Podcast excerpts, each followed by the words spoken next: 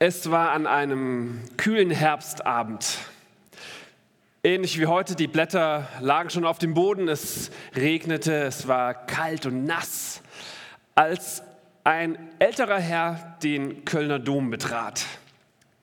Er öffnete die große, schwere alte Holztüre, trat hinein in die heilige Stille und hinter ihm blieb das Auto brummen, die Stimmen von draußen, der Lärm und er trat ein in die heilige Ruhe. Er ging durch den Kölner Dom bis ganz nach vorn, zündete eine Kerze an, kniete sich nieder und fing an zu beten.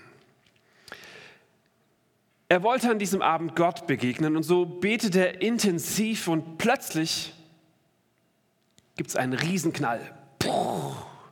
Hinter ihm steht Gott. Der alte Mann ist total erschrocken und sagt, Gott, was machst du denn hier? Gott sagt, wo soll ich denn sonst sein, wenn nicht hier? Und es dauert eine Weile, bis, bis er seine Sprache wiederfindet. Dann dreht er sich zu Gott um und sagt, Gott, jetzt wo du schon mal hier bist, habe ich eine Frage. Gott sagt, nur zu. Und dann hört man so einen, einen leicht anklagenden Unterton in seiner Frage, als der ältere Mann Gott fragt, Gott, ich wollte schon immer mal wissen, warum lässt du all das Leid und die Armut in dieser Welt zu? Und dann entsteht eine lange Stille. Dann schmunzelt Gott und sagt, komisch, genau das gleiche wollte ich dich auch gerade fragen.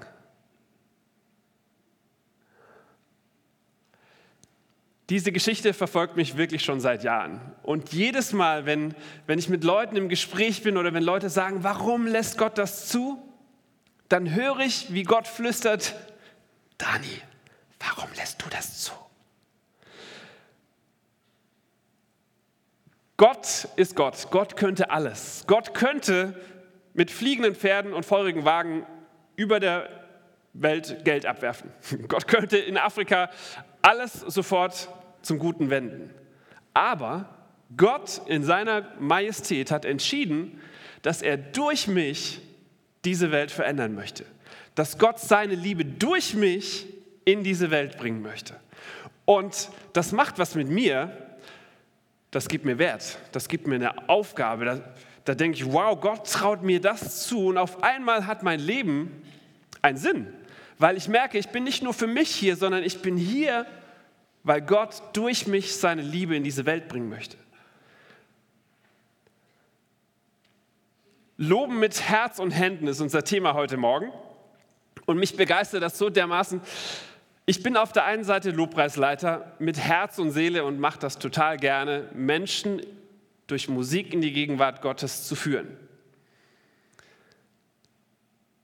Aber für mich gehören zwei Dinge zusammen. Anbetung und soziale Gerechtigkeit gehören zusammen. Die kann ich nicht trennen. Deswegen brennt mein Herz für dieses Thema Loben mit Herz und mit Händen. Beides gehört dazu.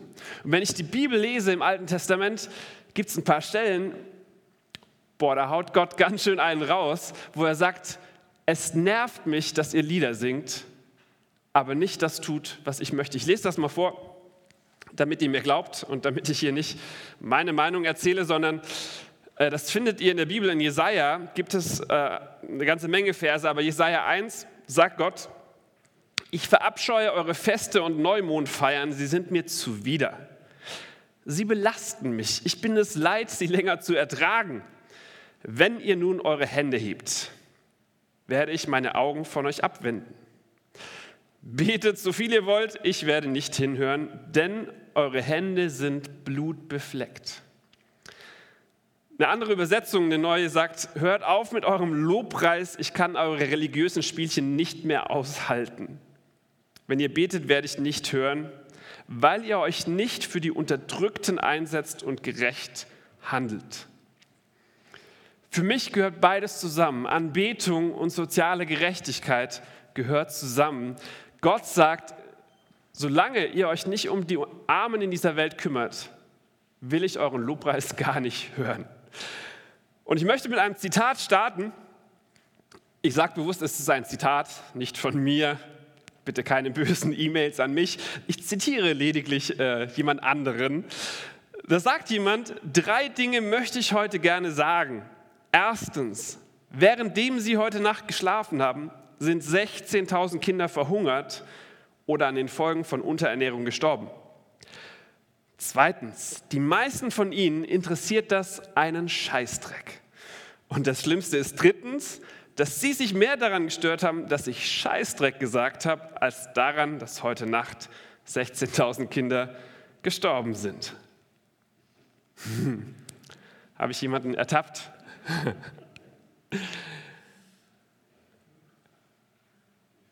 Die eigentliche Tragödie dieser Welt verpassen wir manchmal. Bei all den Nachrichten, 16.000 Kinder jeden Tag sterben an Unterernährung.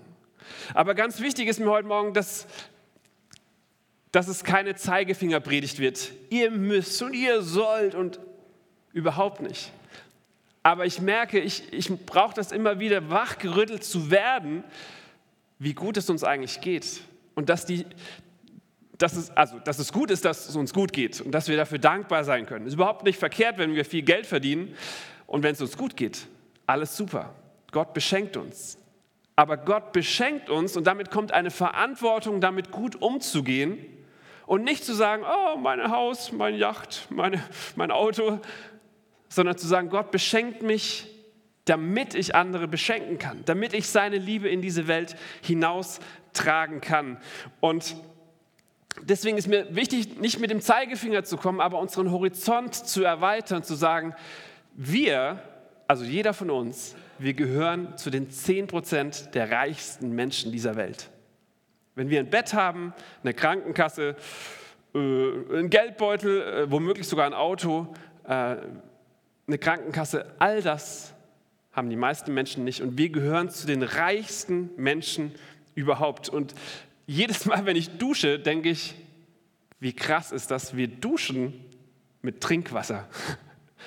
Das gleiche Wasser, das wir trinken, mit dem duschen wir völlig abgefahren. Aber wir haben uns so dran gewöhnt.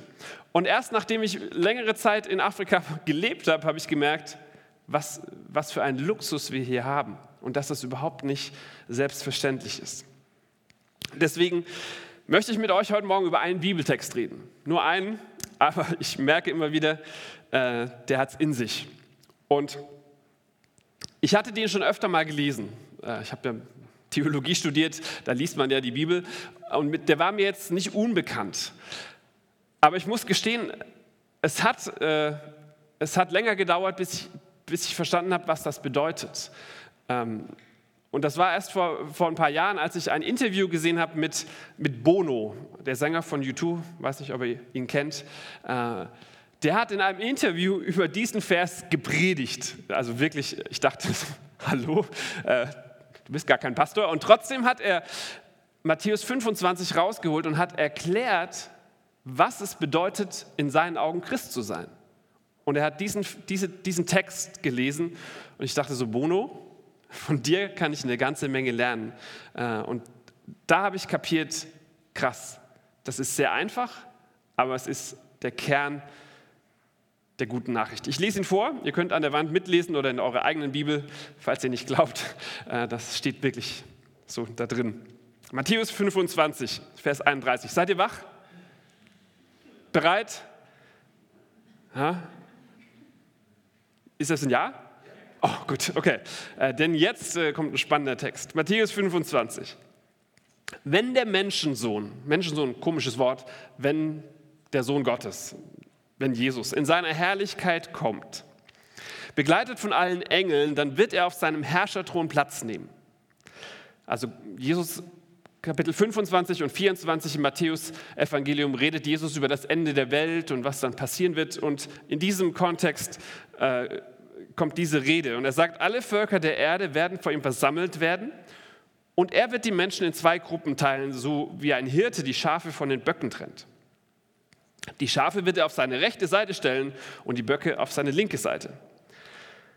Dann wird der König zu denen auf der rechten Seite sagen, kommt her, euch hat mein Vater gesegnet. Nehmt Gottes neue Welt in Besitz, die er euch von Anfang an zugedacht hat. Denn ich war hungrig und ihr gabt mir zu essen. Ich war durstig und ihr habt mir zu trinken gegeben. Ich war fremd, ihr habt mich bei euch aufgenommen. Ich war nackt, ihr habt mir etwas anzuziehen gegeben. Ich war krank, ihr habt mich versorgt. Ich war im Gefängnis und ihr habt mich besucht. Dann werden die, die den Willen Gottes getan haben, fragen, Herr, wann sahen wir dich jemals hungrig und gaben dir zu essen? Oder durstig und wir gaben dir zu trinken? Wann warst du Fremder bei uns? Wann warst du nackt? Wann warst du im Gefängnis? Dann wird der König antworten, ich versichere euch, was ihr für einen meiner geringsten Brüder oder eine meiner geringsten Schwestern getan habt, das habt ihr für mich getan. Dann wird der König zu denen auf der linken Seite sagen, geht mir aus den Augen, Gott hat euch verflucht. Fort mit euch in das ewige Feuer, das für den Teufel und seine Engel vorbereitet ist. Denn ich war hungrig, aber ihr habt mir nichts zu essen gegeben. Ich war durstig, ihr habt mir nichts zu trinken gegeben. Ich war fremd, ihr habt mich nicht aufgenommen. Gleiches Ding, dann werden auch die sagen, Herr, wann war das? Wo warst du im Gefängnis und wir haben dich nicht besucht? Und dann sagt er, aber ich werde ihnen antworten, ich versichere euch, was ihr an einem meiner geringsten Schwestern oder Brüder zu tun versäumt habt, das habt ihr an mir versäumt. Auf diese also wartet die ewige Strafe, die anderen aber, die den Willen Gottes getan haben, empfangen das ewige Leben. Wenn ich euch jetzt fragen würde, was heißt dieser Bibeltext für uns heute? Was bedeutet das? Was, was sollen wir jetzt tun? Eigentlich ist es so einfach und trotzdem merke ich, dass wir, dass wir oft dann in theologische Diskussionen uns verstricken und sagen, ja, aber das Endgericht und so, das, das sind wir ja gar nicht dabei, das sind wir gar nicht gemeint, das hat Jesus nicht so gemeint. Aber wenn ich das lese, ich komme zu dem Schluss, Jesus hat sich in meinem Nachbarn versteckt. Und meine Liebe zu Gott kommt zum Ausdruck in dem Maße, wie ich mit meinem Nachbarn umgehe. In dem Maße, wie ich meinen Nächsten liebe. In dem Maße, wie ich mich um meinen Arbeitskollegen kümmere. Weil was Jesus hier sagt, ist, was ihr einem der Geringsten getan habt, das habt ihr für mich getan. Jesus sagt einmal in Lukas 6, warum erwartet ihr von Gott eine Belohnung, wenn ihr nur die liebt, die euch auch lieben? Das tun die Menschen, die nicht nach Gottes Willen fragen, auch. Jesus sagt, was ihr einem der geringsten getan habt, nicht euren besten Freunden, die ihr sowieso liebt, weil das tun alle Menschen. Die lieben ihre Freunde sowieso. Jesus sagt, was ihr einem der geringsten getan habt, das habt ihr mir getan. Mutter Teresa hat es mal wunderbar auf den Punkt gebracht. Sie sagte, zuerst denken wir über Jesus nach und dann gehen wir hinaus, um herauszufinden, wie er sich verkleidet hat. Jesus versteckt sich in meinem Mitmenschen. Und das ist so einfach und gleichzeitig so schwer. Manchmal habe ich das Gefühl, die Bibel ist so dick und wir sagen, boah, ich weiß gar nicht, wo ich anfangen soll. So viele Dinge. Deswegen hat Jesus schon so einfach auf den Punkt gebracht, dass er sagt, das wichtigste Gebot ist Liebe. Weiß das jemand? Liebe den Herrn, dein Gott und deinen Nächsten wie dich selbst. Und Jesus sagt, in diesem Gebot steckt alles drin. Liebe Gott und liebe die Menschen. Liebe deinen Nächsten wie dich selbst. Oh, ich habe mich ganz schön lieb jetzt soll ich den anderen genauso lieben wie mich. Eigentlich ist diese, diese Wahrheit so einfach und trotzdem ist das das Schwerste, finde ich, im Leben, den Nächsten so zu lieben wie mich selbst und mit offenen Augen durch diese Welt zu gehen und zu sehen, wo Jesus sich versteckt hat. Ich glaube, Loben mit Herz und Händen, beides gehört zusammen. Und in der Bibel finde ich das immer wieder, dass, dass die Bibel sagt, euer Glaube, der sollte Auswirkungen haben. Das ist nichts Theoretisches für Sonntagmorgen, sondern für Montagmorgen 10.15 Uhr. Für deine Woche, für deinen Arbeitsplatz, für dein Familienleben. Und Jakobus ist so einer, der das sehr auf den Punkt bringt und sagt, es, es nützt ja nichts, ich lese mal vor, nehmt an, ihr habt einen Bruder oder Schwester, die nichts anzuziehen haben und hungern müssen. Jakobus sagt, was nützt es ihnen, wenn dann jemand von euch zu ihnen sagt, hey, ich wünsche dir das Beste. Ich hoffe, du kannst dich warm anziehen und satt essen. Aber er gibt ihnen nicht, was sie zum Leben brauchen. Genauso ist es mit dem Glauben, wenn er allein bleibt und aus ihm keine Taten hervorgehen, dann ist er tot. Jakobus macht es ganz praktisch und sagt, was, was hilft es, wenn ihr schöne Predigten hört, wenn ihr nette Worte habt und sagt, hey, Gottes Segen dir. Aber wenn wir nichts tun, wenn wir nicht anpacken, wenn wir Leuten in ihrer Armut, in ihrer Betroffenheit nicht helfen.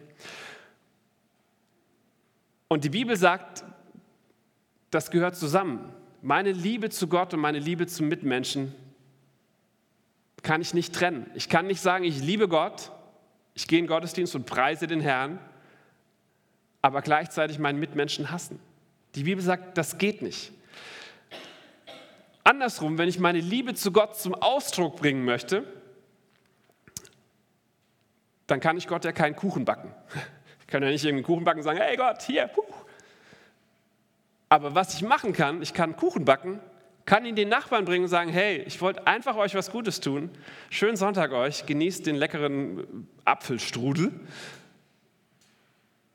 Und dann habe ich Gott einen Kuchen gebacken. Weil was ich einem der Nächst, dem Nächsten getan habe, das habe ich Gott getan.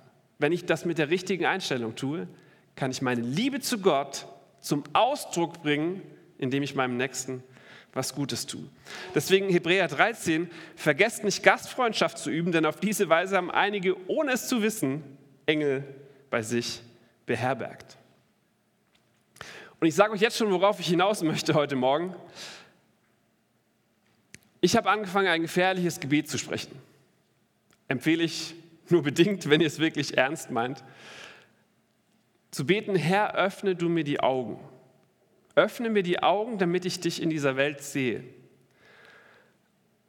Und ich habe erlebt, das ist wie wenn ich auf einmal so eine Brille aufsetze und auf einmal sehe ich Gott überall. Ich setze diese Brille auf und sehe, oh Gott, in jedem meiner Mitmenschen entdecke ich, Gott lebt ja in ihm und ich kann meine Liebe zu Gott ausdrücken, indem ich ihm was Gutes tue. Ganz praktisch in meinem Leben, ich weiß noch, als ich das vorbereitet habe, hatte ich irgendwie viel auf dem Schreibtisch liegen und dann rief ein Freund an und sagte, hey, äh, ich habe kein Auto heute, äh, könntest du mich kurz zum Arzt fahren? Und ich denke so, ja, ich muss noch diese Predigt fertig machen, habe wirklich keine Zeit. Und während ich so denke, höre ich, wie Gott sagt, hallo, ich bin's, kannst du mich zum Arzt fahren? Sage ich, okay Gott, dich kann ich sofort zum Arzt fahren, gar kein Problem. Im nächsten Moment ruft, ruft ein anderer Freund an und klagt mir sein Leid und vielleicht kennt ihr das, du denkst so, gleich, gleich blutet's. Und ich dachte, ich habe doch keine Zeit. Und dann höre ich, wie Gott sagt, hallo, bitte, kannst du mir eine halbe Stunde zuhören? Und ich sage, oh Gott, klar, dir höre ich gerne eine halbe Stunde zu. Und auf einmal merke ich, ich sehe durch diese Brille und entdecke Jesus überall. Und wisst ihr, das Verrückte ist, das hat nichts mit Kindern in Afrika zu tun. Auch. Aber das hat mit deinem Umfeld zu tun. Mit, mit dem Rentner, der so langsam vor dir herfährt. Dass du denkst, das hat mit deinem Arbeitskollegen zu tun, der dich auf die Palme treibt. Das hat mit deinen Kindern zu tun, die vielleicht anstrengend sind. Das hat mit deinem Gemeindeältesten zu tun, wo du nicht einer Meinung bist. Alles das ist mein Nächster.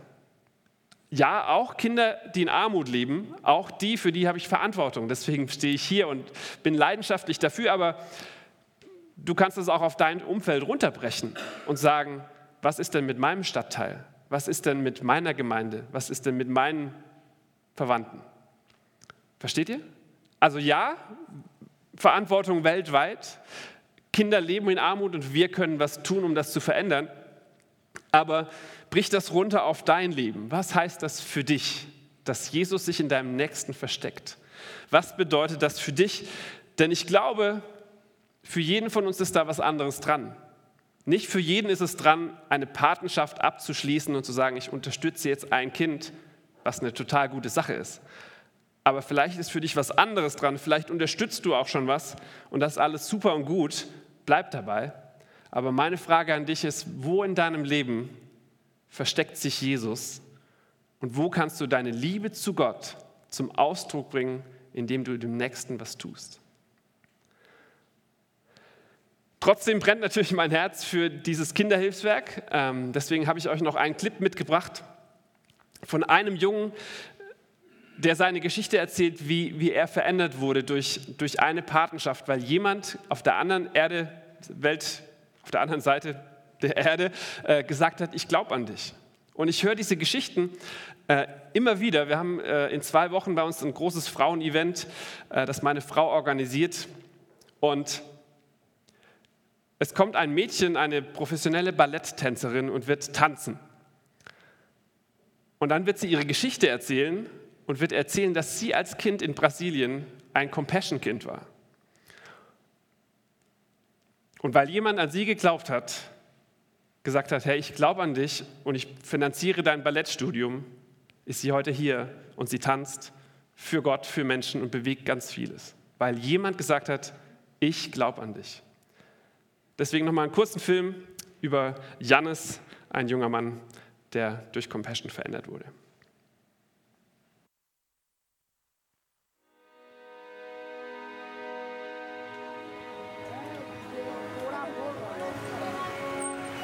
Ich heiße Jani Alam. Ich wurde in Kalkutta geboren und bin dort aufgewachsen. Ich komme aus einem kleinen Armenviertel, wo etwa 10.000 Menschen leben. Alle teilen sich zwei Toiletten und einen Wasserhahn. Es gibt extrem viele Probleme in Kalkutta. In einem Slum zu leben ist so wie als Frosch in einem Brunnen zu leben. Für dich existiert kein Leben außerhalb. Aber Veränderung ist möglich. Ich weiß das, weil ich es selbst erlebt habe. Als kleiner Junge habe ich Menschen gesehen, die verhungert sind, Menschen, die litten, Menschen, die machtlos waren und sich nicht selbst helfen konnten. Ich bin aufgewachsen, umgeben von Krankheiten wie Malaria, Dengue-Fieber und Durchfall. Als ich Teenager war, starb mein Vater an Malaria. Eines Tages hat sich für mich und meine Familie alles verändert. Ich habe durch Compassion einen Paten bekommen. Es war aufregend, ins Kinderzentrum zu gehen. Jeden Tag haben wir gutes Essen bekommen und lernten Fähigkeiten fürs Leben. Wir haben gesungen und getanzt. Es war ein sehr glückliches Umfeld und wir fühlten uns geliebt. Ich habe meinen Paten nie persönlich getroffen, aber er hat mir regelmäßig Briefe geschrieben. Er hat mir geschrieben, dass er mich liebt, für mich betet und ich ihm wichtig bin. Dadurch fühlte ich mich geliebt und wertvoll. In meinem Viertel mit 10.000 Menschen war ich das erste Kind, das zur Schule gehen konnte. Ich erinnere mich gut daran, wie ich meinen Eltern beigebracht habe, ihre Namen zu schreiben. Normalerweise ist das ja andersrum. Compassion hat mir ein Stipendium ermöglicht. Dadurch konnte ich zur Universität gehen. Und im Dezember 2014 habe ich mein Masterstudium in internationaler Betriebswirtschaft mit Auszeichnung abgeschlossen. Ich bin nun selbst Pate. Ich freue mich darauf, ihr Briefe zu schreiben, sie zu unterstützen und mit ihr gemeinsam zu sehen, wie sie aufblüht und sich und ihre Familie aus der Armut befreit. Um ehrlich zu sein, es ist beängstigend darüber nachzudenken, wie mein Leben ausgesehen hätte und wo ich jetzt sein würde, wenn er sich damals nicht entschieden hätte, mein Pate zu werden.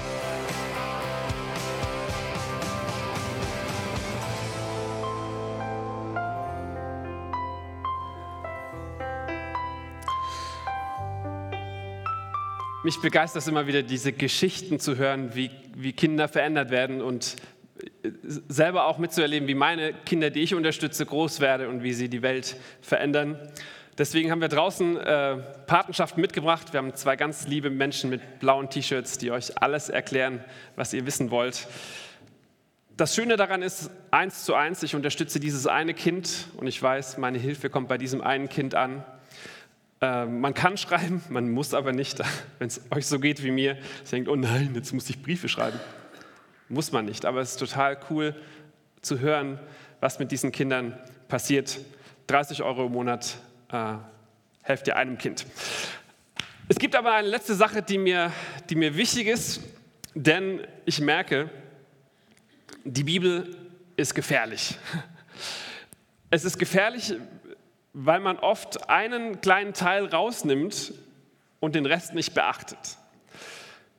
Und wenn man jetzt den Text, den wir heute gelesen haben, wenn man, wenn man nur diesen Text lesen würde, dann könnte man zu dem Schluss kommen und sagen, ah, okay, also ich muss jetzt ganz viel Gutes tun, dann komme ich in den Himmel.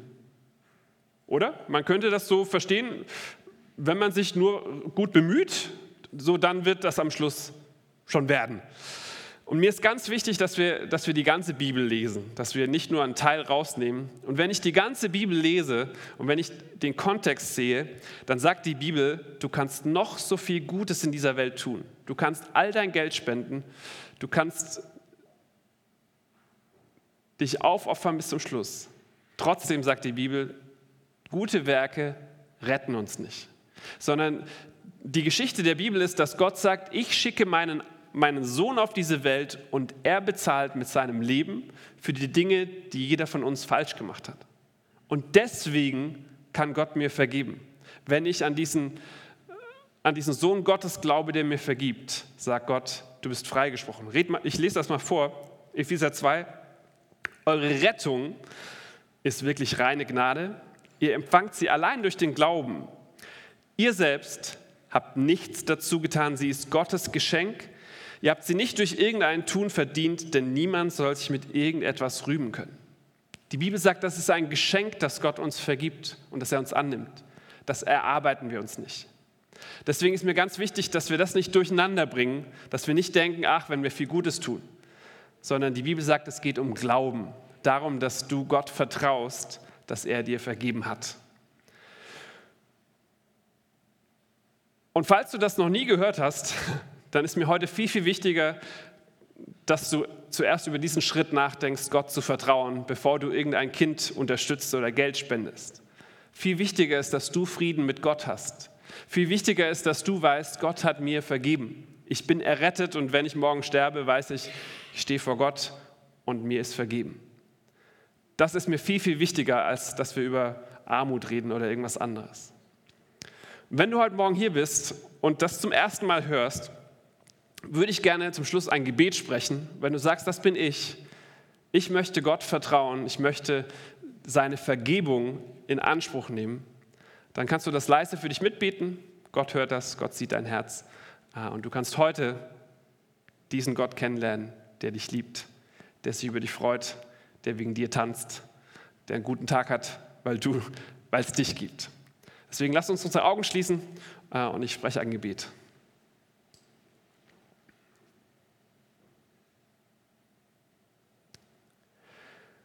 Mächtiger Gott, vielen Dank, dass wir aus Gnade gerettet sind, dass du uns ein Geschenk gemacht hast, das Geschenk der Vergebung, das Geschenk von Neuanfang. Danke, dass wir uns den Himmel nicht erarbeiten müssen, sondern dass du, dass du uns einlädst. Und ich möchte heute Morgen deine Einladung annehmen.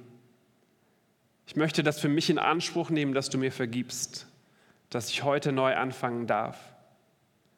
Dass ich wissen darf, ich bin dein Kind, ich bin errettet, weil du für mich und für meinen Fehler, meine Fehler mit deinem Leben bezahlt hast. Danke Gott für diese gute Nachricht. In Jesu Namen. Amen.